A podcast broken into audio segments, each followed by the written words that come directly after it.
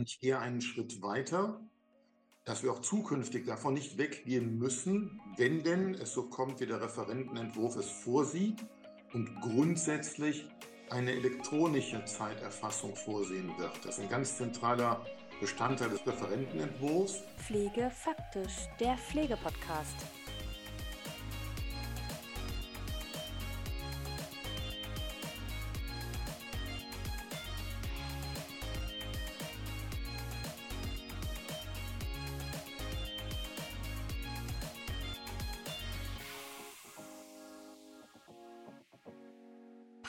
By Medifox Dan.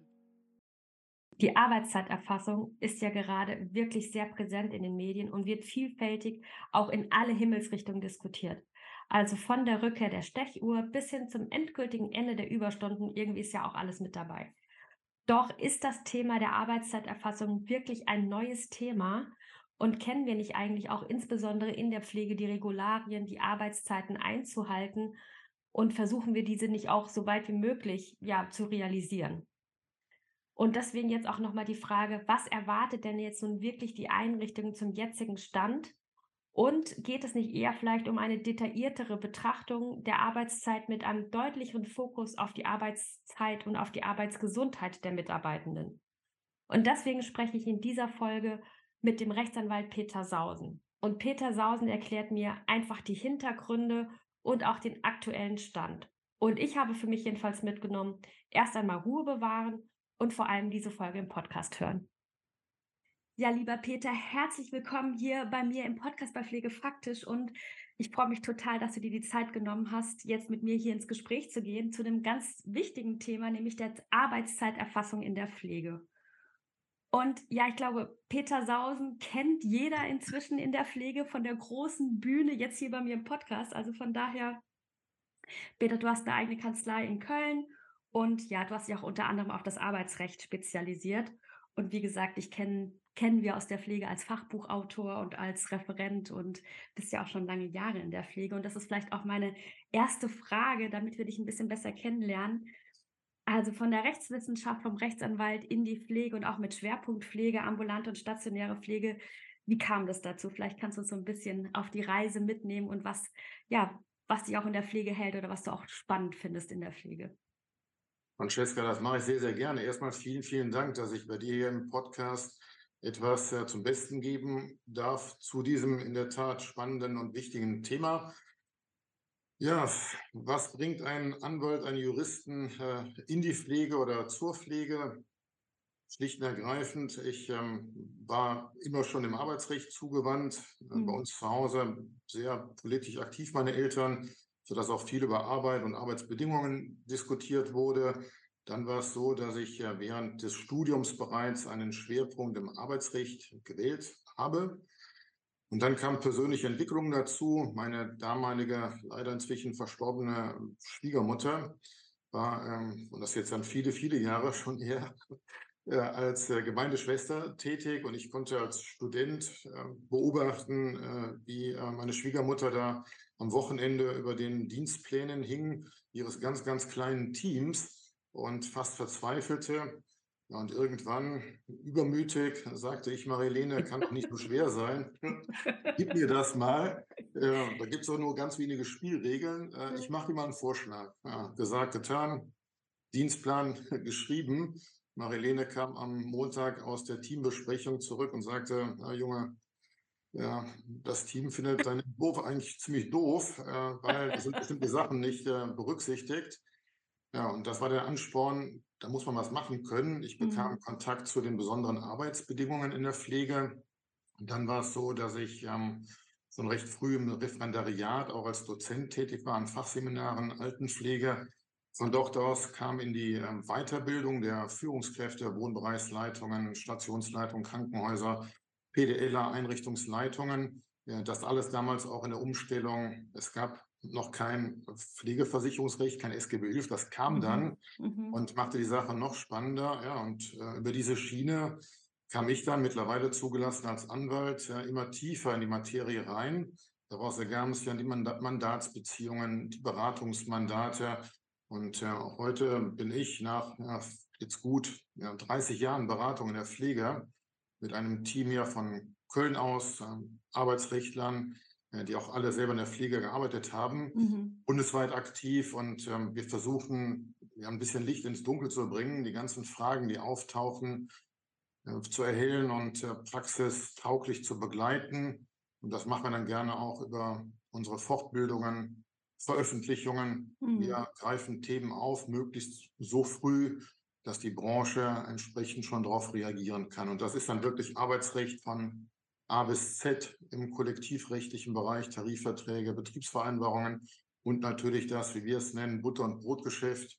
Jeden Tag die Fragen, die den Führungskräften und den Pflegekräften arbeitsrechtlich auf äh, dem Herzen liegen, unter den Nägeln brennen. Das ist so unser Job und den machen wir sehr, sehr gerne in dieser extrem spannenden und vor allen Dingen noch viel wichtiger, super wichtigen Branche. Mhm. Ja, also wie gesagt, ich bin auch sehr dankbar, wenn ihr veröffentlicht und wenn ihr in der Altenheim einen Artikel habt oder wenn wir, wenn ich dich auf der auf der Bühne sehen kann, weil es für mich auch immer total wertvoll ist. Und du hast es schon gerade gesagt, Licht ins Dunkel oder Butterbrotgeschäft, weil vielleicht können wir ansteigen, Zeiterfassung, Licht ins Dunkel. Also vielleicht kannst du einmal so kurz den Abriss geben, wie ist denn eigentlich der Beschluss vom 13. September 22 und wie sind da so die Hintergründe, wie sich das jetzt mit der Zeiterfassung und vor allem die Dokumentation der Zeiterfassung ergeben hat für die Pflege und genau, wie ist da der aktuelle Stand? Mhm. Das mache ich sehr gerne. Also wir holen einfach zur Erläuterung ein bisschen weiter aus, denn der mhm. Beschluss, den du ansprichst, vom 13.09.22 des Bundesarbeitsgerichtes, mhm. hat eine ja, lustige Vorgeschichte. Aber die Vorgeschichte vor der Vorgeschichte beginnt beim Europäischen Gerichtshof 2019 bereits im, im Mai. Dort hat der Europäische Gerichtshof ausgeurteilt, in, in, keiner deutschen Angelegenheit, er hat ausgeurteilt, dass die Europäische Arbeitszeitrichtlinie grundsätzlich eine Arbeitszeiterfassung vorsieht. So, das war's dann. Das kam zurück, äh, wurde auch in Deutschland äh, dann wahrgenommen und man äh, fokussierte immer wie auch heute noch auf das Arbeitszeitgesetz, wo man ja Paragraphen 16 die bis heute einzige Regel hat zur Arbeitszeiterfassung, nämlich die Erfassung der Arbeitszeit, die täglich über acht Stunden hinausgeht. Und man ging davon aus, ähm, das ist es jetzt. So. Man hat ähm, dann in diesem Verfahren, das zum Bundesarbeitsgericht kam, eine, eine Situation gehabt, wo ein Betriebsrat von seinem Arbeitgeber verlangt hat, dass er in dem Betrieb, in dem Unternehmen eine elektronische Zeiterfassung eingeführt wird. Also das Ob der Zeiterfassung sollte mitbestimmt werden durch den Betriebsrat. Arbeitgeber sagte, nein, sehen wir nicht so, da gibt es kein Mitbestimmungsrecht. Und äh, die ähm, Sache kam vor die Arbeitsgerichte. Das Arbeitsgericht Minden sah dann schon, naja, wir müssen darauf abstellen, ob Arbeitszeiterfassung nicht schon irgendwo anders geregelt ist gesetzlich, weil immer dann, wenn etwas gesetzlich bereits geregelt ist, haben Betriebsvereine, äh, Betriebsräte und Mitarbeitervertretungen eben diesbezüglich kein Mitbestimmungsrecht. Mhm. So, die Sache kam dann hoch bis zum Bundesarbeitsgericht und das Bundesarbeitsgericht sagte, Arbeitgeber, ich gebe dir recht, es gibt hier in diesem Fall kein Mitbestimmungsrecht des Betriebsrates. Die Freude des äh, Arbeitgebers äh, war nur sehr kurz, denn im nächsten Halbsatz hat dann das Bundesarbeitsgericht entschieden, es gibt kein Mitbestimmungsrecht des Betriebsrates, weil es nämlich bereits eine gesetzliche Regelung gibt, die umfassend die Arbeitszeiterfassung, das Ob der Arbeitszeiterfassung regelt. Mhm dass äh, dieser Beschluss, der dann, ähm, äh, wie von dir richtig äh, wiedergegeben, am 13.09. auch veröffentlicht wurde, nur in den äh, im Tenor, wie wir das nennen, also nur im, in den Kernaussagen, führte ähm, zu äh, unendlicher Aufregung. Abends Tagesschau voll mit Meldungen, die Stechuhr ist zurück und Ende der Vertrauensarbeitszeit. All das abgeleitet aus dem einen Satz, ähm, dass Arbeitgeber verpflichtet sind, ein entsprechendes System der Zeiterfassung vorzuhalten, einzuführen. Und wir mussten dann noch einige Zeit lang warten auf die ähm, Begründung dieses Beschlusses, ähm, der uns ja dann durchaus ähm, ja, auch erhellende Momente gebracht hat. Es blieben ganz, ganz viele Fragen offen, insbesondere den Hinweis äh, des, des Bundesarbeitsgerichtes, zu regeln ist das eigentlich äh, durch den Gesetzgeber. Mhm. Kommen wir gleich wahrscheinlich zu. Und ähm, die ähm, Branche hat das dann aufgenommen als, ja, aber wir müssen schon genau hinschauen. Arbeitszeit ist zu erfassen mit ganz, ganz vielen äh, dann auch Missverständnissen, die plötzlich aufkamen. Ähm, da war ganz viel im Raum. Äh, es muss sofort äh, elektronisch erfasst werden. Äh, wir können mit unseren Dienstplanprogrammen nicht mehr die Arbeitszeit nachhalten. Das muss alles ganz anders sein und alles ist ganz katastrophal. Und wie oft galt auch da genau hinschauen und äh, Ruhe bewahren wie immer und erstmal die Apfelsine schälen und gucken, was, was übrig bleibt.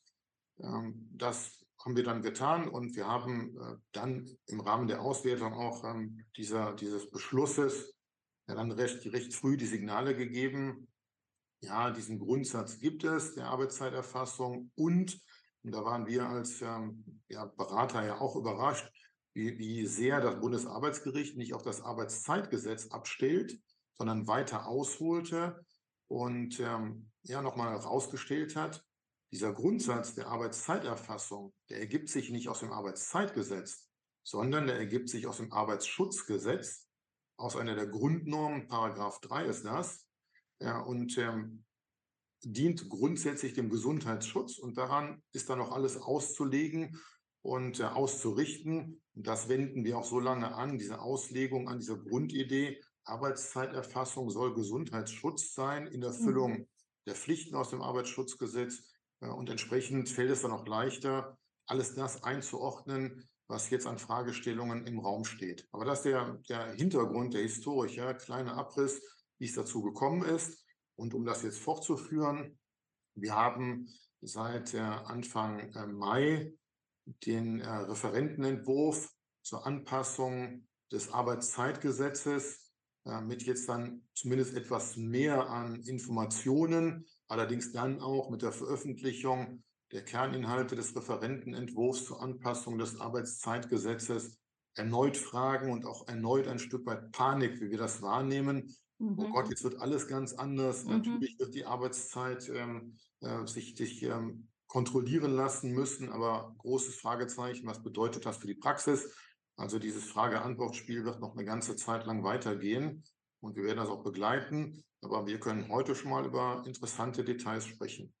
Ja, also ich finde es super, wie du es nochmal erklärt hast, weil mir war überhaupt nicht klar, also ich habe das Ziel verstanden, dass es zum Gesundheitsschutz natürlich sein soll und dass man natürlich in der Zeiterfassung gehen soll oder eine Zeit, ja, Arbeitszeiterfassung sozusagen, aber ich hatte die Hintergründe einfach gar nicht verstanden und ich glaube, das geht auch vielen in der Pflege so, weil natürlich bei uns auch die Anfragen ankommen oder auch bei mir so, was passiert denn da jetzt eigentlich und was muss denn, müssen wir denn zum Beispiel auch als Softwaresteller her, ja, also beziehungsweise herhalten, beziehungsweise äh, programmiert haben, damit die, die Einrichtung eben entsprechend dem Gesetz oder des Referentenentwurfs ja ordentlich dokumentieren können, in Anführungsstrichen.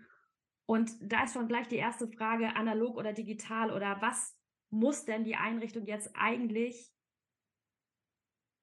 dokumentieren oder auch nicht dokumentieren oder wie verhält sich das? Also da sind so viele Fragen drin und vielleicht, wie gesagt, fangen wir einfach oben einmal an, was kommt auf die Einrichtung zu und ganz pragmatisch digital oder analog, was reicht aus? Reicht der Dienstplan aus oder soll es tatsächlich über eine systematische Zeiterfassung gehen? Ja, also das ist äh, so, dass wir unterscheiden müssen, zwei Zeitabschnitte. Das ist die mhm. Zeit bis zur Gesetzesänderung. Mhm. Und äh, diese Zeit bis zur Gesetzesänderung ist geprägt von dem Stand rechtlich, den wir jetzt haben. Und jetzt mhm. gibt es keine Vorgabe des Wie der Erfassung. Mhm. Derzeit ist jede Form der Arbeitszeiterfassung zulässig.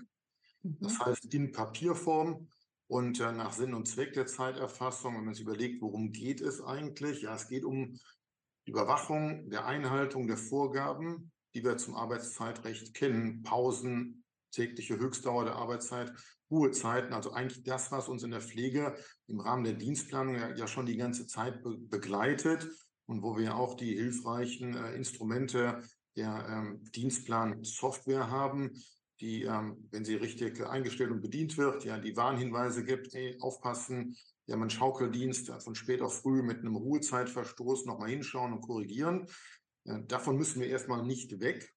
Mhm. Und ich gehe einen Schritt weiter, mhm. dass wir auch zukünftig davon nicht weggehen müssen, wenn mhm. denn es so kommt, wie der Referentenentwurf es vorsieht und grundsätzlich eine elektronische Zeiterfassung vorsehen wird. Das ist ein ganz zentraler Bestandteil mhm. des Referentenentwurfs mit der Umsetzung und damit dann aber auch wieder eine Anpassung des Arbeitszeitgesetzes soll es so sein, dass im Paragraphen 16 des Arbeitszeitgesetzes über neue Absätze eine elektronische Zeiterfassung vorgesehen wird als Grundsatz. Dazu wird es dann auch Ausnahmen geben. Mhm. Heißt, bis dieses Gesetz in Kraft ist, in der Änderung, Neufassung Arbeitszeitgesetz, bleibt alles beim Alten, wie es so häufig erstmal alles beim Alten bleibt. Und das heißt, keine Aufregung, das, was äh, gestern funktioniert hat und gestern richtig war, kann heute und übermorgen nicht grundlegend falsch sein. Mhm. Wir müssen dann schauen auf das, was kommt. Und wenn es bei der Umsetzung des Referentenentwurfs bleibt, der allerdings in der Diskussion steht und zwar in einer massiven Diskussion steht, dann werden wir ein elektronisches Zeiterfassungssystem als Vorgabe haben. Aber ja, es ist ja nicht so, dass im Bundesarbeitsministerium jetzt nur unerfahrene äh, Kräfte sitzen, äh, auch wenn unser Bundesarbeitsminister mal gerne vorbricht und Dinge sagt und tut, die äh, vielleicht nicht so ja, astrein sind, auch rechtlich. Aber das hat Hand und Fuß, was da überlegt wird. Man hat auch den Blick auf die Praxis. Und äh, ganz interessant ist für die Pflege, dass wir in Unternehmen, Betrieben, in denen Schichtsysteme über elektronische Dienstplan und Schichtsoftware ähm, gesteuert wird, diese Idee aufgenommen wurde und wir nennen das eine äh, kollektive Zeiterfassung, ein kollektives mhm. Zeiterfassungssystem. Und das ist nach ähm, meiner Auslegung, auch der Begründung des Referentenentwurfs, letztlich genau das, was wir in der Pflege haben. So. Mhm. Das war allerdings auch ein Statement, das wir äh, relativ früh abgegeben haben, nach dem Beschluss des Bundesarbeitsgerichtes auch. Das wird ausreichen müssen. Mhm. Wir nennen es in der Pflege dann ja kein Kollektiv-Zeiterfassungssystem, sondern das, was wir in der Pflege haben über die bekannten äh, Softwaremodelle, ist eine sogenannte Negativzeiterfassung.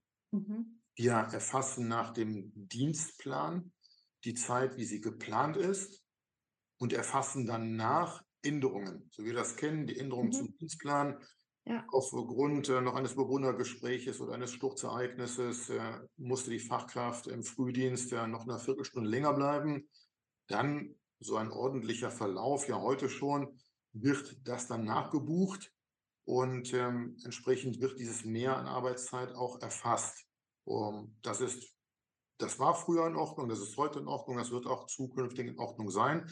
Von daher aus meiner Sicht auf absolut ganzer Breite Entwarnung mhm. oder aber, ja, es ist so gekommen, wie es vorherzusehen war. Es wird da keinen großen, ähm, keinen großen Umsturz geben und es muss da nicht neu gedacht werden.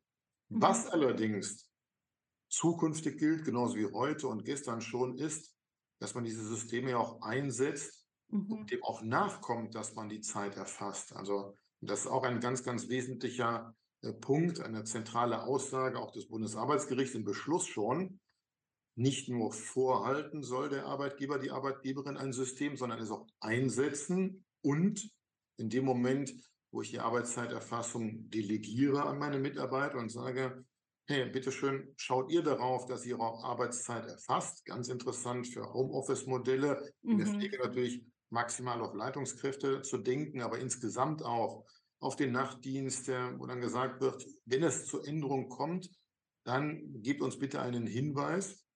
Das hat der Arbeitgeber dann zu kontrollieren, aber er hat die Freiheit. Er hat die Freiheit, grundsätzlich die Arbeitszeiterfassung zu delegieren an die Mitarbeiterinnen und Mitarbeiter, aber er hat zu kontrollieren, dass die Spielregeln dann eingehalten werden. Aber auch da, Francesca, das war schon immer so. Das mhm. war schon immer so. Und an der Stelle sei mir dann auch der Hinweis erlaubt, so sehr der Aufschrei durch die Branche ging, oh Gott, äh, jetzt viel Bürokratie etc. Mhm. Kleiner Hinweis, die Arbeitszeit der geringfügig Beschäftigten zur Überwachung der Einhaltung des Mindestlohns ist schon seit vielen, vielen Jahren vorgeschrieben. Wir setzen in der Pflege leider, muss ich sagen, sehr viele Leiharbeitnehmerinnen und Leiharbeitnehmer ein. Für die war auch immer schon nach dem Arbeitnehmerbelastungsgesetz exakt das, was wir heute für alle Mitarbeiter diskutieren, diese Form der Zeiterfassung ebenfalls schon gesetzlich vorgesehen. Das heißt, wir könnten sogar hingehen und sagen, das, was bis dato auch in der Ausgestaltung für geringfügig beschäftigt und äh, Leiharbeitnehmer galt, das wird jetzt schlicht und ergreifend aufs ganze Team ausgedehnt. Und das ist, äh, glaube ich, mal ein wesentlicher Punkt, den wir jetzt da herausgearbeitet haben. Elektronische Zeiterfassung momentan noch nicht, nach dem Referentenentwurf aber dann zukünftig. Mhm. Und jetzt dann das Sahnehäubchen obendrauf für die Branche und die Praxis. Ja, die derzeit vorhandenen Zeiterfassungssysteme, Dienstplansysteme werden diese Voraussetzungen erfüllen, erfüllen sie bereits heute schon, wenn sie dann richtig angewendet werden. Mhm. Ja, also ich glaube, da muss man auch tatsächlich vielleicht nochmal wieder differenzierter drauf gucken und die Kirche im Dorf lassen. Ich hatte mich auch erstmal ein bisschen von den ganzen Fragen und von den ganzen ja, Durcheinander in der Zeiterfassung ehrlich gesagt mit mitreißen lassen, weil ich mich dann auch gedacht habe, okay, also für uns als Softwaresteller ist es ja erstmal okay, wir haben Zeiterfassung erstmal gut. Alle, die mit uns arbeiten, passt sich so. Aber natürlich diejenigen, die jetzt einführen müssen, wenn das dann jetzt dann so kommt, was hat ja auch wieder was mit Kosten zu tun. Ne? Und wir wissen ja auch gerade Tariftreue und so weiter und so fort. Die, die Pflege ist sowieso ein bisschen gebeutelt, auch mit der ganzen Refinanzierung. Also wie kann zum Beispiel jetzt, wenn alle einführen müssen, ein digitales System refinanziert werden? Das ist so die erste Frage. Und dann die zweite Frage, die ich mir gestellt habe, was wir natürlich auch den Gegenwind, den wir ein Stück äh, hören, ist, dass man mit der Zeiterfassung, mit der digitalen Zeiterfassung immer automatisch ein bisschen im Kopf hat, die Pflegekräfte werden kontrolliert, jetzt darf ich meine Pausen nicht mehr machen, jetzt muss ich in der Pause ein- und ausstechen, so nach dem Motto, ne? Und wen betrifft das denn jetzt eigentlich genau? Die Pflege konkret in der, im Schichtdienst, das obere Management, alle. Und auch ich habe mich gefragt, okay, Zeiterfassung im Homeoffice ist für mich auch eine total spannende Frage. Wie mache ich das denn? Und ja darf ich denn jetzt so weiterarbeiten, wie ich möchte, indem ich sage, okay, ich dokumentiere einfach meine acht, achteinhalb Stunden und bin trotzdem Freitag, Samstag, Sonntag dran oder abends mal, wenn mir was einfällt, dann doch nochmal was nachzuarbeiten. Also so ganz viele Fragen, die natürlich auch zu uns gekommen sind. Ne? Also wie gesagt, das habe ich ganz viel gesprochen, aber vielleicht können wir erstmal nochmal mit der Refinanzierung oder mit den Kosten einsteigen. Ich glaube, das ist ein, ein wichtiger Aspekt und dann auch nochmal zu gucken, für wen gilt das denn eigentlich. Du hast in der Tat ganz, ganz viele Fragen jetzt äh, gestellt, die auf uns natürlich auch einprasseln als, als Berater in der Pflege. Ähm, da könnte ich jetzt auch wieder sagen, was ist daran neu?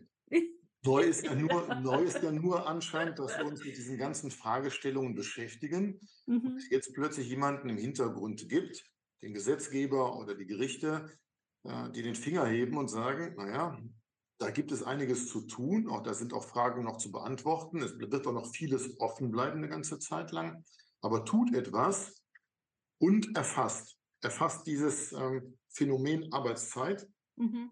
Und ich nenne das Phänomen, denn ähm, man könnte ja sogar hingehen und überhaupt erstmal diskutieren, was ist Arbeitszeit? Du hast gerade mhm. aufgeworfen, äh, gilt das für jeden äh, im Betrieb? Gilt das für jede Form, auch moderne Formen der Arbeit? Ja, was ist mit Remote Work? Es ist ja nicht nur das Homeoffice, sondern auch schon die Frage, äh, ja, was ist es, wenn ich im Café nochmal abends meinen Laptop aufklappe äh, und äh, auch als äh, Leitungsrat, als, als, als Pflegedienstleitung äh, die nächste, ähm, ja, das, das nächste Monatsgespräch äh, vorbereite oder sonst etwas, fehlt das da drunter und da gibt es Ausnahmen. Wenn wir es jetzt mal von oben mhm. betrachten oder deine Fragen abarbeiten, ganz, ganz wichtig für die Branche natürlich momentan Kosten. Kommt da noch mehr an Kosten auf uns zu? Mhm. Da ist es so, äh, dass ich der festen Überzeugung bin, dass äh, dieses System, weil es denn dann gesetzlich vorgegeben ist, äh, im Sachkostenblock in jeder mhm. Versorgungsform mit zu verhandeln und zu refinanzieren ist. Das ist mhm. einfach so. So, das ist einfach so.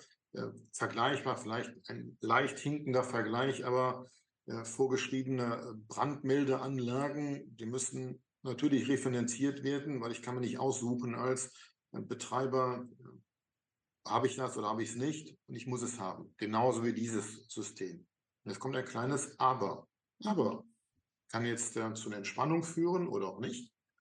Im Referentenentwurf ist vorgesehen, dass Unternehmen, nicht Betriebe, sondern Unternehmen mit bis zu zehn Arbeitnehmern komplett ausgenommen werden von diesen Neuregelungen und was jetzt elektronische Erfassung angeht, also die Art und Weise, wie zu erfassen wird oder sein wird, haben wir den Ansatz, dass äh, Unternehmen mit bis zu 250 Arbeitnehmern gezählt nach Köpfen, also nicht nach Stellenanteilen. Unternehmen mit bis zu 250 Mitarbeitern ausgenommen ist von der elektronischen Zeiterfassung. Dort könnte das dann alles, wie heute auch schon, in Papierform äh, erfolgen. Mhm.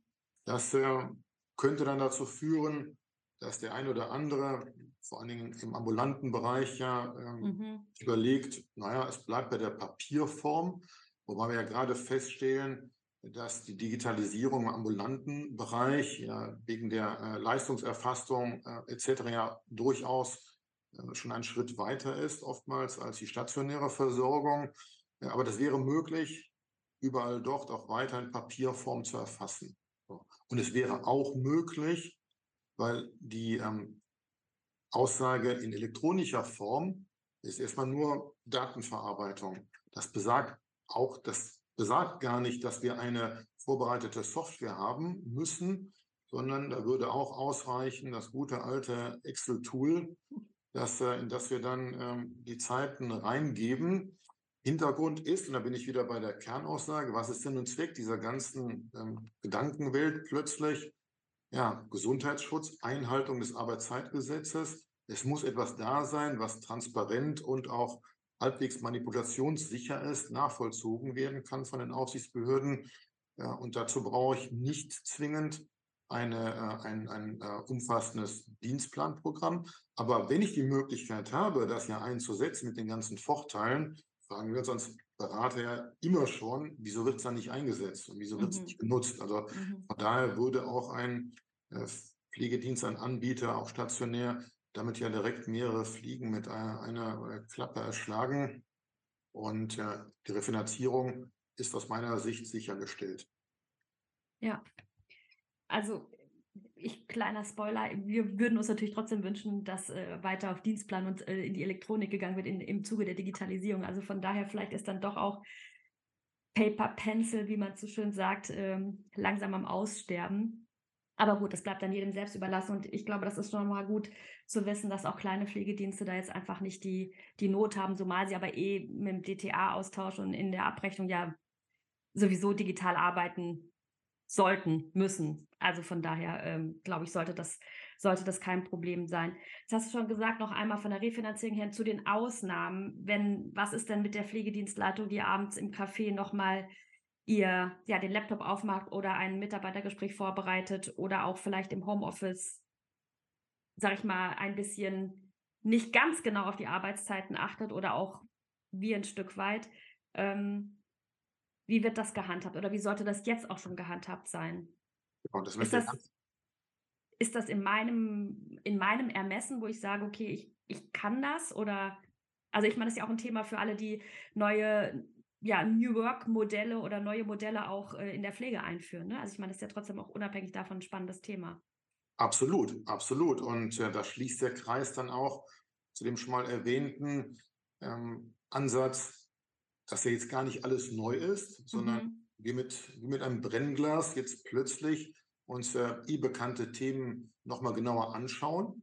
Da wird sich nicht so viel ändern, da hat sich nicht viel geändert. Die Grundspielregeln bleiben ja gleich. Also wir reden ja ganz bewusst über die Zeiterfassung. Mhm. Die Zeiterfassung. Wir reden ja nicht darüber, dass es plötzlich neue Ausnahmen gibt des Personenkreises, die vielleicht gar nicht davon erfasst sind. Mhm. Jetzt können wir dann äh, das uns mal anschauen. Pflegedienstleitung und mal zwischendurch mal schnell was machen. Das wirkt ja zwei typische Fragestellungen auf.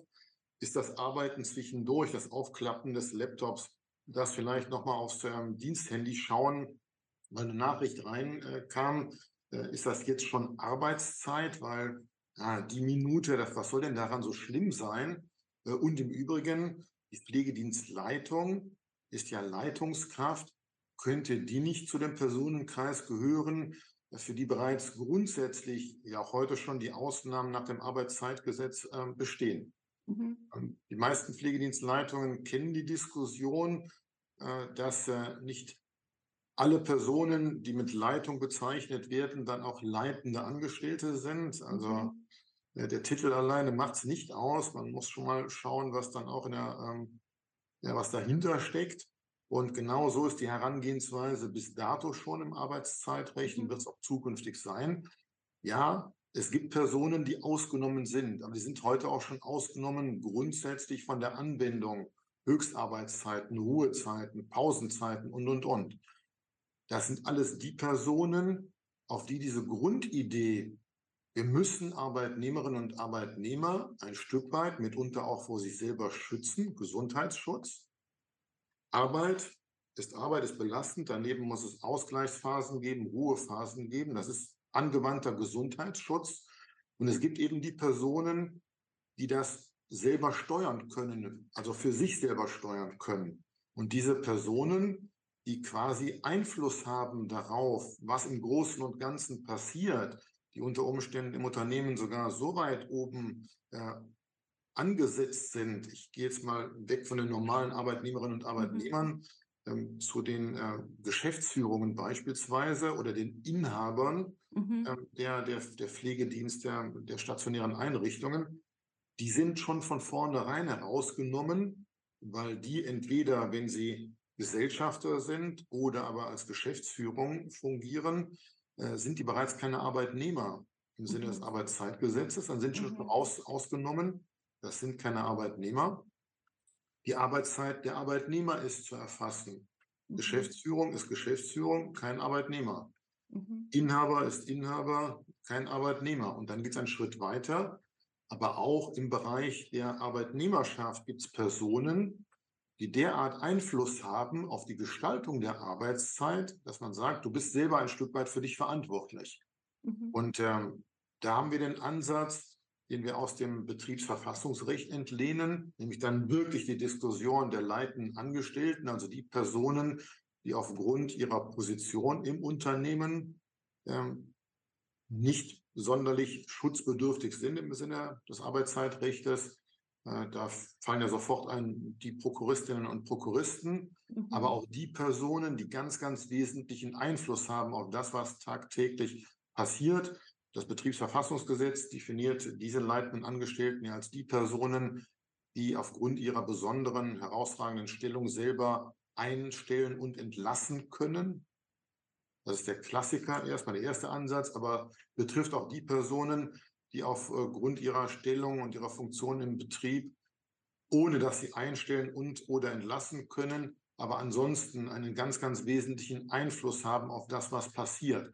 Und dann gilt einfach, diese Personen, denen kann aufgegeben werden, sorgt euch selber um euch und eure Gesundheit ist jetzt etwas überspitzt dargestellt, und gestaltet euren eigenen Dienstplan bitte so eure Arbeitszeit, dass es passt und dass die Gesundheitsgedanken, die Gesundheitsschutzgedanken eingehalten werden. Mhm. Jetzt ist die, das Herausfordernde, dass, das ist meine feste Meinung, die Pflegedienstleitung, übrigens wie auch eine Einrichtungsleitung, mhm. eine Wohnbereichsleitung, im Zweifel gar keine leitenden Angestellten sind im Sinne des äh, Betriebsverfassungsgesetzes, sodass man da ganz genau hinschauen muss, ähm, solange das nicht ausdrücklich geklärt ist, auch vielleicht jetzt im Rahmen des Fortgangs dieser Diskussionen, dass man sich endlich mal damit beschäftigt, mhm. dass ja auch gerade für diese Leitungskräfte ähm, die heutigen Arbeitsanforderungen und auch die Freiheiten, die ich ja heute habe durch die technischen Möglichkeiten zu sagen, das waren jetzt stressige acht Stunden. Ja, ich weiß, zehn Stunden Höchstarbeitszeit, vorbehaltlicher Notfälle etc., was man so kennt, aber da sind ja noch zwei Stunden. Ich gehe jetzt hin, nehme meine kleine Auszeit und dann werde ich um 21 Uhr abends nochmal zwei, drei Mails beantworten. Ja, da taucht natürlich sofort die Frage auf, okay, das ist noch gedeckt durch die Höchstarbeitszeit. Aber nächste Frage, was ist dann mit der Ruhezeit, mhm. den ominösen äh, elf Stunden in der mhm. Pflege, Verkürzung auf maximal zehn Stunden? hm, wenn ich dann um 21 Uhr nochmal das Laptop aufklappe, eine halbe Stunde, vielleicht wird daraus eine Stunde, ähm, ja, Mails beantworte und am nächsten Morgen wollte ich eigentlich wieder um 7 Uhr in der Einrichtung sein. Das passt doch dann nicht. Da müssen wir wirklich grundsätzlich die äh, Diskussion führen, ob wir da nicht rangehen und äh, im Rahmen der Eigenverantwortung der Mitarbeitenden äh, da mehr Freiheiten äh, einräumen. Aber das ist ganz klar ein Spagat, der auch also der ist da und wir müssen das diskutieren, dass all das, was du eben beschrieben hast mit New Work, also alles das, was neu möglich ist, äh, ob das ähm, nach den strengen Vorgaben, bei strenger Auslegung des Arbeitszeitgesetzes dann zu sehr eingeschränkt wäre. Entweder mhm. bräuchten wir komplett neue Regelungen oder wir bräuchten eine andere äh, Auslegung von Sinn und mhm. Zweck dieser Regelungen. Und dann bin ich wieder dabei, dass sich vieles beantworten lässt äh, mit dieser Grundidee, wir sind im Gesundheitsschutz. Mhm. Würde hier hingehen und sagen, naja, ähm, das wird nicht so schlimm sein äh, für den Mitarbeiter. Der wird keine, keine gesundheitlichen Defizite haben, wenn er abends nochmal das Laptop aufklappt und eine halbe Stunde Mails bearbeitet. Im Gegenteil,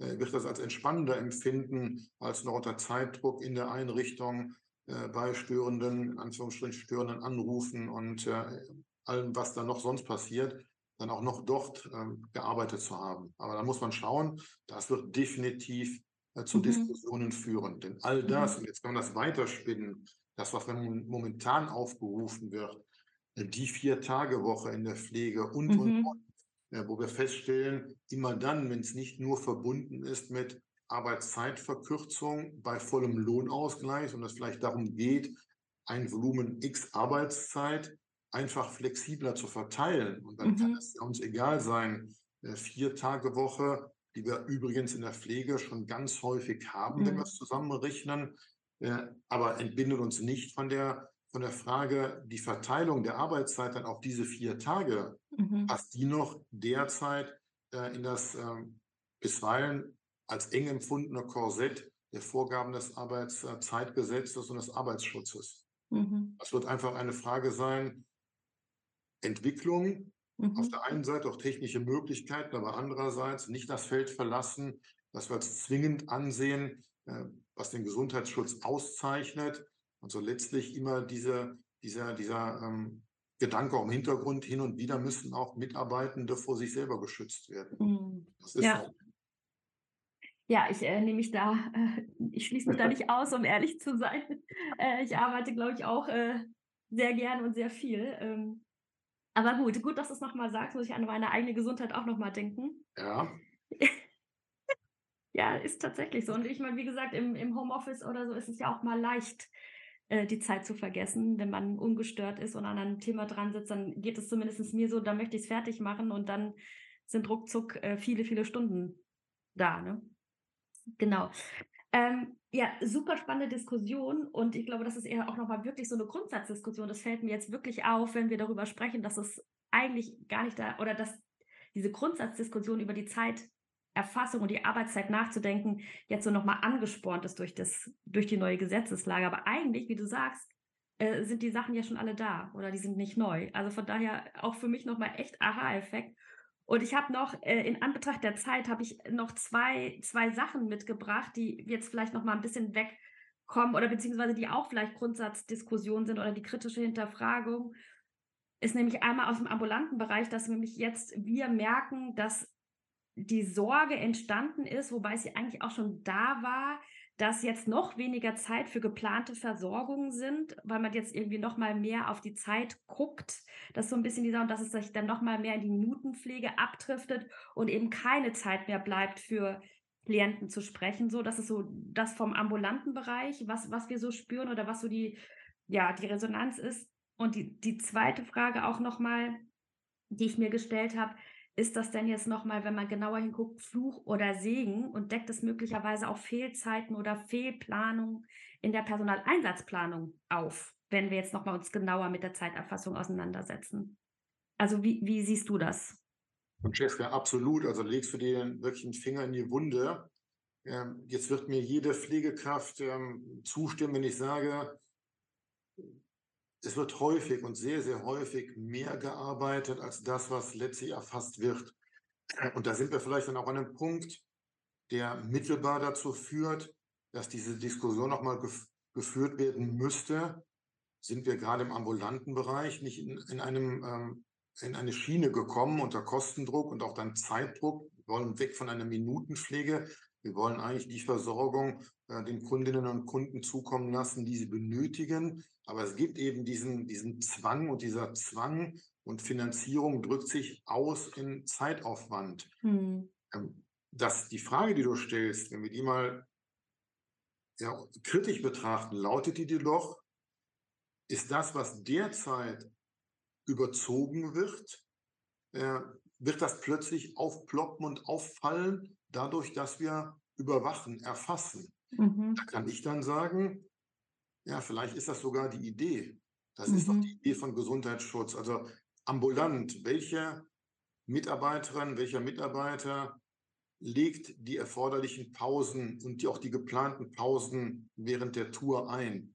Wird nicht geschaut, wird nicht der Unfall im Ort, der dann zu einer Umleitung führt, äh, dazu führen, dass jetzt auch bei einer längeren Tour die Pause nicht äh, eingehalten wird und, und, und, und, und eben über diese elektronischen Systeme, die wir sie heute haben, die üblicherweise einen automatischen Pausenabzug vorsehen. Ich habe eine Tour, Mhm. die beginnt, die endet und die ist unterbrochen rechnerisch durch eine Pause. Entsprechend Mhm. ist auch die vergütete Arbeitszeit, die, die erstmal vorgeplant war im Sollplan. Aber das tatsächliche, der Ist, meine Ist-Tour, die sah dann etwas anders aus. Und natürlich könnte es jetzt dazu führen, dass all das aufploppt, wenn ich dann hingehe und das dann auch äh, alles erfasse. Das ist der Blick, den die Arbeitgeberseite ähm, dann auf die Sache wirft. Und dann muss man hingehen und sagen, okay, wenn es denn so ist und wenn das ernst gemeint ist vom Arbeit, von, von, von, von Seiten des Gesetzgebers zur Umsetzung durch die Arbeitgeber, dann muss es auch vollkommen legitim sein, Mhm. nochmal zu betonen, im ambulanten Bereich, mit dem, was derzeit refinanziert ist, den Vorgaben, schaffen wir das eigentlich gar nicht. Und ähm, dann bleibt übrig die Frage, soll das so sein, wie es heute ist, dass ein Stück weit die Aufrechterhaltung der Versorgung, auch im stationären Bereich, dann zu Lasten der Arbeitnehmerinnen und Arbeitnehmer äh, erfolgt, die mit Sicherheit nicht die gesamte Arbeitszeit erfassen, auch nacherfassen, die man tatsächlich äh, für die äh, Kundinnen und Kunden, Bewohner und Bewohner, aber am Ende des Tages auch für den Arbeitgeber aufwendet. Dass dann parallel hinzukommt eine Betrachtung aus Sicht der Arbeitnehmer, die sagen, naja, dieses fünf Grade sein lassen in die Richtung, da wird jetzt nicht alles bei uns im Unternehmen, im Betrieb ähm, eins zu eins erfasst, aber das wollen wir auch gar nicht, weil andersherum ja dann auch vielleicht mal ähm, die schnelle äh, Zigarettenpause erfasst werden müsste. Das begegnet uns ja auch. Oh Gott, jetzt muss Mhm. jede Pause nacherfasst werden. Ähm, ja, diese Diskussion könnte dann auch geführt werden. Mhm. Äh, Die Bedenken sind, ähm, was die Anwendung der gesetzlichen Regelungen, die kommen werden, glaube ich, ähm, oder ich bin überzeugt davon, nicht so Mhm. dramatisch. Mhm. Denn wiederum Argument, wir beleuchten das ähm, durch die Brille des Gesundheitsschutzes und überlegen uns, naja, ähm, Pause, wir haben, sprechen über Mindestpausen, die vorgesehen sind im Arbeitszeitgesetz, also die bekannten 30 Minuten nach sechs Stunden Arbeit und die berühmten 45 Minuten nach neun Stunden Arbeit, aber ja nie länger als sechs Stunden ohne Pause. Das sind Mindestpausen. Und ich kann natürlich als Arbeitgeber hingehen und sagen, okay, die werden auch weiter erfasst als Volumen in unserem System durch einen Abzug, in dem einfach äh, festgelegt wird, ein Pausenkorridor im stationären Bereich, das angenommen wird, dass die Mitarbeiter ihre halbe Stunde Pause nehmen im Mhm. Zeitfenster von 9.30 Uhr bis 11.30 Uhr, so wie es gerade passt auf dem Wohnbereich. Und äh, aber dann die Anweisung, das habt ihr auch einzuhalten. Alles, Mhm. was darüber hinausgeht, ist ja ein Plus. Mhm. So, das heißt, wenn, dann würde ich ja hingehen und äh, dem, ja, dem, der nachher kontrolliert, lieber Arbeitgeber, hast du denn die Spielregeln eingehalten, als Mindestschutz, Gesundheitsschutz sagen können, das Minimum haben wir eingehalten. Mhm. Wir gehen sogar dadurch, dass wir Raucherpausen wie auch heute dulden, denn oftmals sind die ja schlicht und ergreifend geduldet oder schnelle Ja. Kaffee nach der Grundversorgung äh, vormittags, morgens, ähm, die laufen nochmal mit. Aber, lieber Gesetzgeber, habt keine Angst. Das Minimum ist erfasst.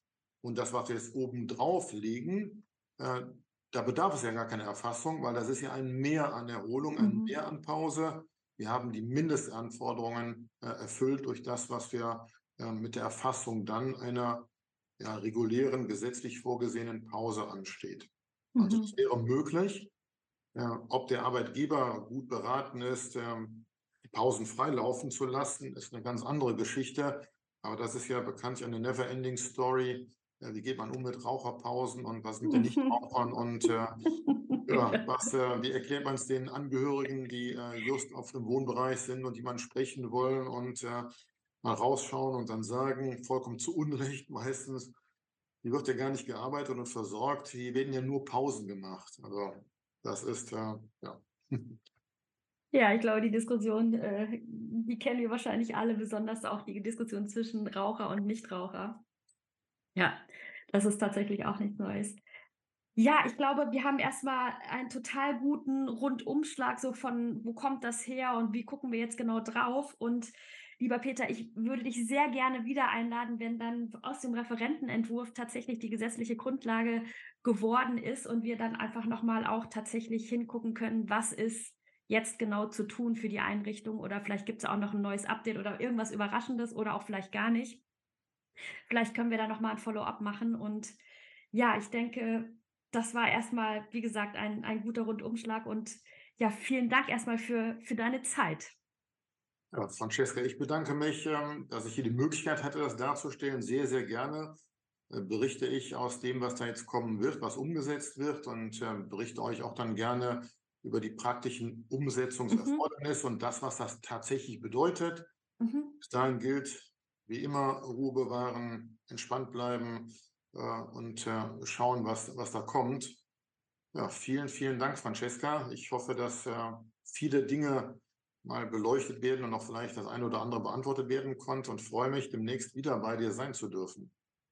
Ja, vielen Dank. Da freue ich mich auch sehr. Und ja, dann würde ich sagen, einfach weiter Podcast hören. Das machen wir. Viele Grüße aus Köln. Bis dann. Tschüss. Den Blogbeitrag zu dieser Folge liest du wie gewohnt auf unserer Homepage unter www.medifoxdan.de. Bei Fragen oder Wünsche zum Podcast schreib mir doch einfach unter pflegefaktisch.medifoxdan.de oder folge mir auch einfach auf Instagram oder Facebook. Und wenn dir diese Folge gefallen hat, dann schenk mir einfach deine Sterne für eine gute Bewertung. In diesem Sinne, einfach weiter Podcast hören. Ich freue mich auf dich.